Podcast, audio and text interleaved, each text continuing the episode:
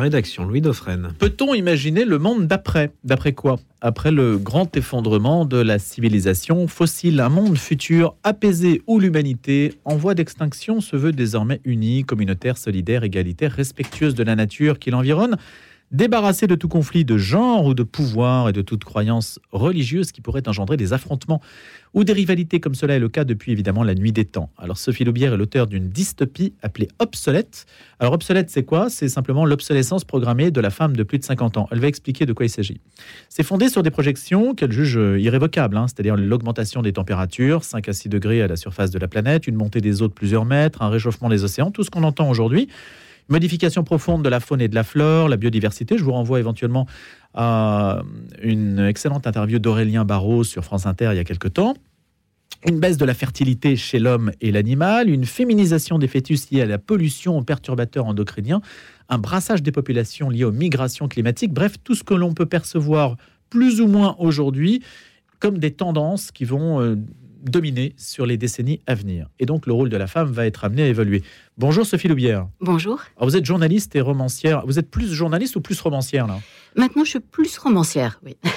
Il y a l'un qui freine l'autre normalement. Le journalisme, ce sont les faits et rien que les faits? Le journalisme, c'était du journalisme culturel sur les antennes de, Radio France et notamment de France Inter que j'ai quitté en 2010. Voilà, donc euh, la journaliste est un peu au repos. Et le roman ne quitte pas pour autant l'actualité Pas du tout. En fait, ce, en fait, ce, background de, journaliste euh, me permet justement d'aborder la littérature sous un angle très précis, très documenté, que ce soit au travers d'un récit historique ou d'une dystopie. La dystopie, c'est l'extrapolation de l'actualité. On peut dire ça de, cette façon, oui, tout à fait. En tout cas, on, peut euh, soit partir dans une, un univers totalement SF en imaginant euh, ce qu'on a envie, ce qui nous traverse euh, la tête, des scoupes volantes, que sais-je, des aliens. J'ai préféré me projeter dans quelque chose de beaucoup plus concret et me baser sur les projections, notamment du GIEC, puisque autant écrire une dystopie dans laquelle je puisse me projeter et projeter euh, mes enfants, mes petits-enfants, si, si j'ai le bonheur d'en avoir. Euh, mais euh, ça me semble déjà plus utile et hum, plus réaliste aussi. C'est ça qui et ça me permet peut-être de moins m'angoisser par rapport au quotidien, à ce que chaque jour je vois s'abîmer de la planète et de l'humain généralement, les dystopies, en tout cas celles qui sont euh, souvent prises pour référence, alors je n'en connais pas non plus des centaines, mais si on prend euh, Le meilleur des mondes, c'est une dystopie. Oui. 1984 aussi. Tout à fait. Généralement, c'est toujours l'État totalitaire, quelque chose d'effrayant, d'oppressant. C'est rarement libérateur. Oui. C'est justement ce cliché, enfin cette idée qu'on on va forcément vers la dualité du bien et du mal, qu'on va continuer ces affrontements binaires euh, du méchant contre le gentil, où la figure féminine est souvent très euh, euh, maltraitée, soit oppressée, soit devenue un objet ou un meuble, comme dans Soleil vert. Euh, que j'avais envie de, combattre. Voilà, ces, clichés qui, quand même, sont quand même euh, relèvent du, euh, patriarcat, hein, où, l'homme est tout puissant. voilà, il va sauver la belle jeune fille blonde. Et dans ces dystopies, en général, les, rôles de mère sont terrifiants. je pense par exemple au dernier Hervé Lecor, qui est une dystopie, et, et dès la page 10, la mère et violée, massacrée, euh, quasiment sous les yeux de son petit garçon. Euh, Mais pour le dénoncer, pour l'approuver? Pardon? Pour le dénoncer ou l'approuver? C'est-à-dire dans, dans, quel état de relation est-on par rapport à ce qu'on décrit? Ah bah évidemment, on n'est pas content. Hein. Oui. oui, oui. Mais on considère que c'est quelque chose. On considère que c'est. On est dans un monde dystopique où voilà, les, les femmes sont violées, massacrées, les mères en particulier. Et alors, c'est peut-être intéressant de, de, dire ouais, attention, dans le monde, on est très méchant avec les femmes. Mais euh, est-ce que c'est pas plus intéressant d'imaginer un monde où ça ne se passe plus, ce qui se passe actuellement dans le monde et dans certains pays, euh, suivant les orientations religieuses, où on va obliger des femmes à vivre voilées, totalement voilées, euh, de la tête aux pieds, ou des femmes qu'on va mettre de côté parce que euh, elles sont à un moment de leur cycle où on ne peut plus les toucher. Ben voilà, ce genre de, de, de, de choses qu'on vit encore aujourd'hui, qui me semble relever du Moyen Âge, euh, j'ai envie de les aborder d'une manière totalement euh, euh, optimiste, en m'en débarrassant en créant un nouveau monde dans lequel, enfin, on aurait décidé que nous sommes vraiment des égaux, nous, les hommes et les femmes. Le pape François n'est pas étranger à cette démarche. Mais pas du tout. Alors, il a écrit dans l'encyclique qu'il a adressée fin 2020, après la pandémie, de très très belles lignes. Rêvons en tant qu'une seule et même humanité, comme des enfants de cette même terre qui nous alerte tous, chacun avec les richesses de sa foi ou de ses convictions, chacun avec sa propre voix, tous frères, et je voudrais ajouter, et sœurs, puisqu'il le dit en général. Mais euh, Ça, c'est Fratelli Tutti? Oui, tout à fait. Et alors, quand il parle de, de, de, de, cette période de la pandémie dont on venait de sortir, il dit aussi, elle a mis à nu notre incapacité à agir ensemble. Et dans, dans Obsolète, c'est ce que font justement... Donc Obsolète, c'est le titre hein, de votre dystopie. Oui, dans, dans cette dystopie, c'est justement ce que font les humains. C'est-à-dire que soudain, euh, ils ont cette capacité à agir ensemble. De toute façon, ils n'ont plus le choix. On est en voie d'extinction pour les raisons que vous avez abordées en présentant tout à l'heure le, les grandes parties de l'ouvrage. Alors, caractérisez quand même cette voie d'extinction, parce qu'on peut vous répondre, et, certains le disent sur un mode apocalyptique. Euh, on est 8 milliards aujourd'hui, on va être 10 milliards, même si la Chine vieillit à grande vitesse. Euh, il y a toujours plus d'humains sur Terre. Alors, c'est évidemment ce qu'on peut imaginer euh, si on ne tient pas compte du réchauffement climatique, de l'augmentation des, des, maladies, des cancers notamment, multipliés par 50, liés à la pollution de l'environnement, à la pollution des sols, aux perturbateurs endocriniens, à l'industrie plasturgique qui a complètement pollué jusqu'à notre système reproducteur. Si on ne tient pas compte euh, des conséquences de, justement de la montée des eaux, donc euh, euh, de populations qui vont être déplacées dans des conditions épouvantables, c'est déjà le cas aujourd'hui, donc beaucoup de morts, beaucoup de noyades, beaucoup de guerres, beaucoup de conflits. On est vraiment à l'aube d'une période très très compliquée sur le plan géopolitique, avec la poussée de l'extrême droite, des mouvements populistes. Vous imaginez bien que tout ça, ça va faire des dégâts. Mais vous pensez que ça va réduire le nombre d'humains sur Terre?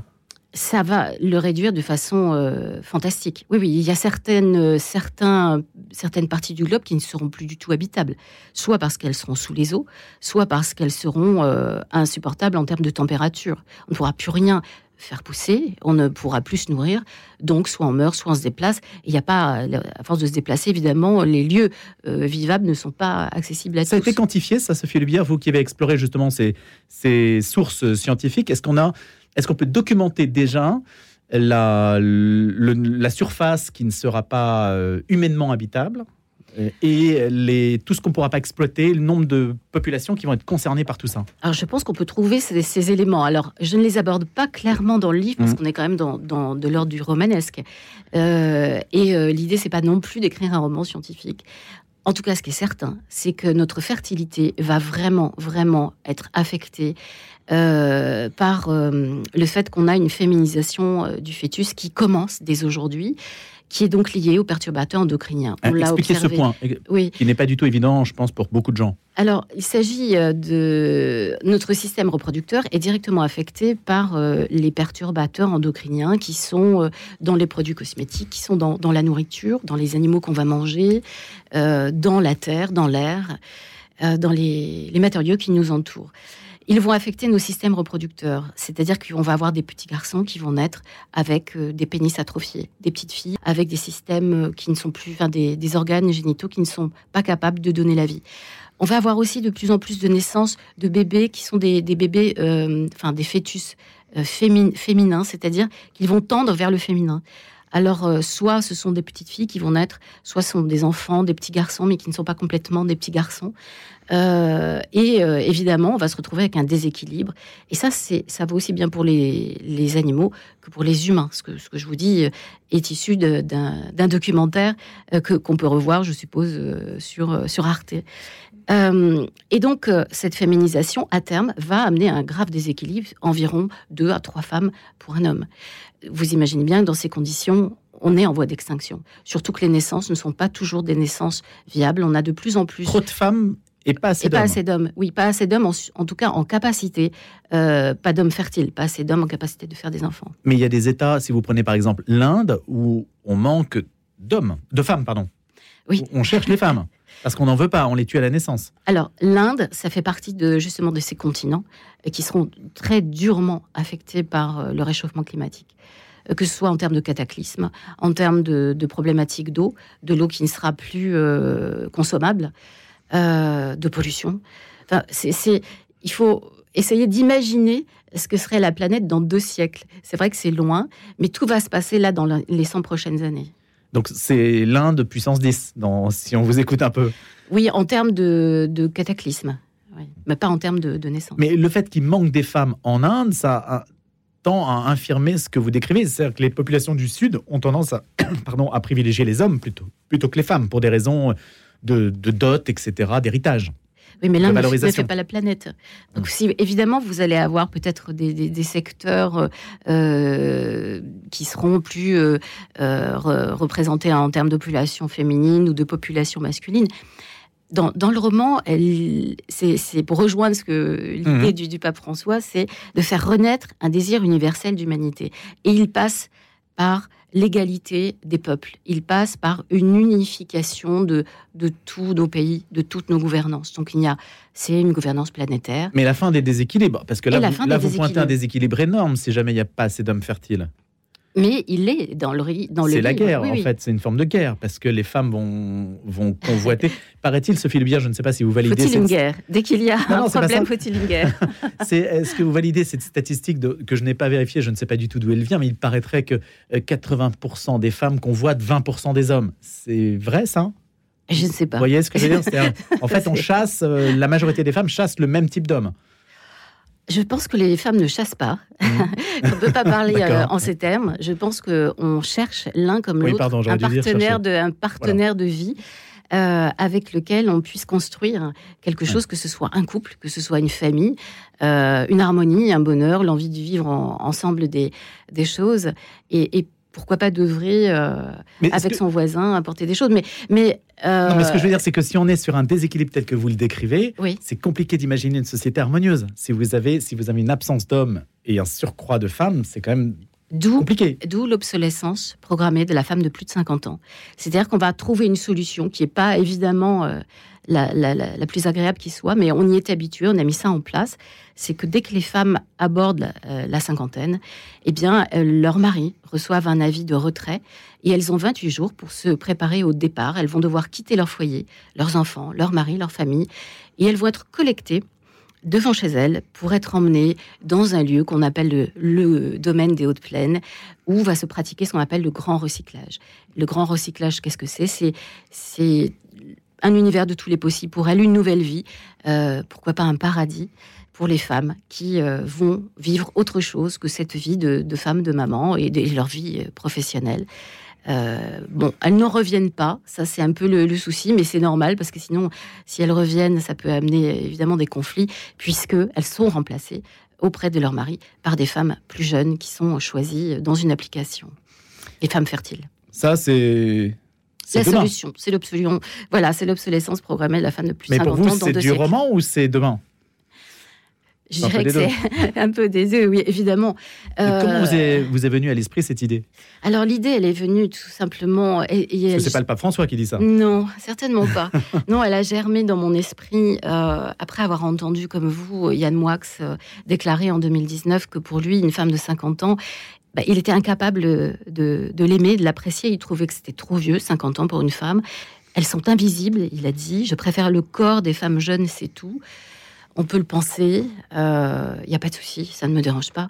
Mais le dire de cette façon, euh, imaginer euh, que ce serait plus simple pour lui que finalement les femmes de 50 ans, on les écarte, quoi, elles soient invisibles. Ça m'a tellement heurté que je me suis dit, il faut absolument que j'en parle, mais que je le fasse d'une façon intéressante qui construisent quelque chose. Vous lui avez répondu? Ah non, mais non, je, euh, personnellement non. Hmm. Mais je pense qu'obsolète est une réponse, oui, tout à fait.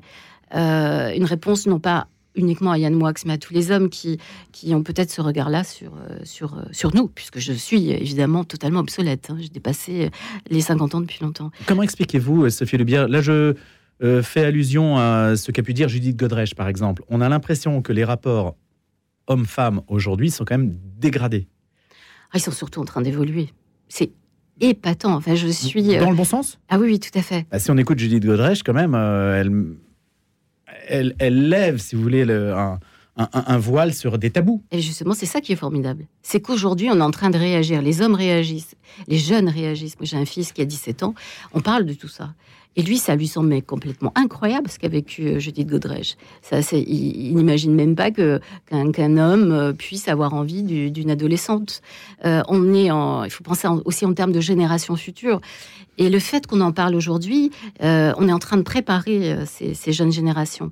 Et puis c'est bien qu'on parle aussi des féminicides, euh, de ces hommes qui pensent qu'ils ont tout pouvoir sur leurs femmes, que, y compris sur leur corps évidemment c'est cette libération de parole. On n'a jamais autant parlé, même si ça fait mal, même si c'est aussi douloureux pour Judith Godrèche, sa famille, ses enfants, euh, sa carrière, que pour euh, la personne, évidemment, euh, qu'elle incrimine, toutes les personnes, tous les hommes qu'elle incrimine, et leur famille, et leurs proches.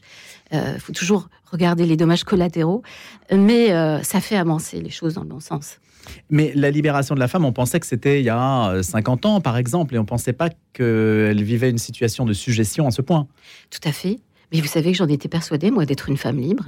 Et à, passer 50 ans, c'est là que j'ai découvert que non, pas du tout, puisque ma carrière a été justement jalonnée d'empêchements liés euh, à mon sexe, liés euh, à mon apparence. J'ai eu la chance, c'est une chance, mais je pense que oui, hein, j'ai eu la chance d'être une jolie femme mais ça m'a posé d'énormes difficultés dans mon travail de journaliste. Vous n'imaginez pas le nombre de fois on m'a fait des propositions euh, de d'augmentation ou d'embauche ou d'émissions de radio, euh, mais qui n'ont euh, évidemment rien donné. Pour ça, hein non.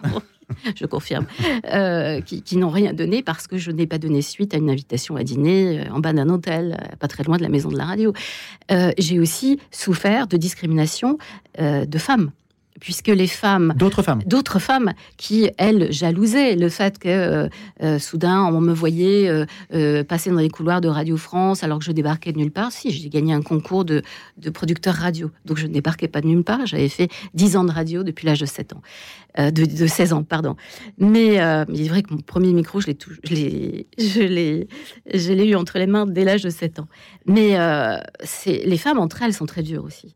Et cette sororité, il faut vraiment qu'on la travaille. Parce que si on n'est pas capable de s'unir, d'avoir un discours qui soit cohérent, euh, et, qu'on soit non plus à dire oui, les féministes, je suis féministe, mais voilà, ce fameux mais, il faut arriver à l'argumenter qu'il soit euh, quelque chose d'autre que euh, combattre les autres femmes, les femmes qui essayent de nous défendre.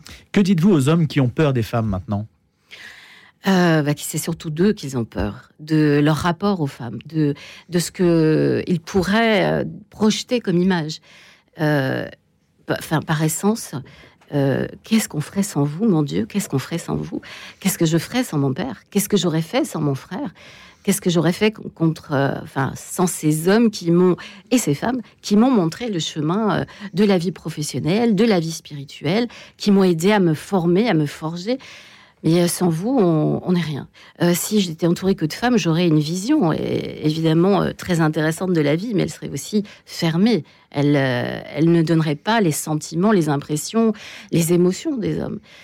Dans, dans, Obsolète, dans, mon roman, le personnage de Charlus, qui est le père de, Rachel, l'héroïne, qui est une coiffeuse, une femme qui a un métier tout à fait banal et qui nous ressemble à nous, à toutes les femmes, ce Charlus, lui, euh, a un rapport très doux avec sa fille et lui a apporté énormément parce que euh, il l'a aidé à traverser toutes ces périodes difficiles, y compris euh, il l'accompagne dans ces derniers jours qu'elle doit passer avec sa famille, apprendre à quitter ses enfants, les préparer comme on prépare un accouchement, comme on prépare la venue d'une nouvelle personne. C'est il y a même une cérémonie qui est l'enterrement de vie de maman où on va faire une fête, on va faire en sorte que ce départ soit, soit joyeux. Et les hommes, évidemment, sont partie prenante dans cette opération, parce qu'eux aussi en souffrent de ce départ. Mais on a l'impression, Sophie Le Bière, que le, dans l'espace public ou l'espace médiatique, c'est plutôt une sorte de féminisme un peu exclusiviste qui exclut les hommes, qui prend le pas sur un féminisme euh, de conciliation avec le monde masculin. Je pense que c'est le discours qui, est, qui, qui appuie là-dessus. Euh, et certaines chaînes de télévision ou de radio euh, qui ont tendance effectivement à, à un peu à, radicaliser, radicaliser, c'est ça le discours des femmes. Euh, le, féminisme, au départ, il est simplement pour dire on existe, euh, on voudrait être traité de la même manière, gagner la même, le même salaire à la base. On voudrait aussi que notre corps puisse euh, nous appartenir, euh, qu'on puisse quand même en être, en, être maître et n'être pas seulement la seule ou à 90% détentrice de, du pouvoir de contraception, puisque évidemment toute la contraception euh, repose sur les femmes. voilà, repose sur les femmes. Ça, c'est vraiment euh, un problème euh, égal, inégalitaire majeur. qui peut rejoindre l'actualité récente. Voilà. Libération mais asservissement, puisque c'est la femme qui porte tout. Forcément. Et Comme elle porte tout avec la vie professionnelle, la vie familiale, etc elle partage de plus en plus. Hein. Et c'est ça qui est, qui est formidable. Tant que ça Oui, Tant oui, que ça oui, oui. il y a des tests faits sur le fonctionnement d'une machine à laver. Vous demandez à un homme comment fonctionne une machine à laver le linge. Euh, Paraît-il, euh, le trois quarts bug devant. Oui, oui. Mais moi, par euh, exemple, je m'occupe de la machine à laver. Alors qu'ils sont devant des ordinateurs toute la journée. Peut-être. Mais mon mari s'occupe du lavage de la voiture parce que moi, vraiment, ah oui, la voiture, d'accord. La voiture, d'accord. Mais la machine à laver, ça reste euh, féminin.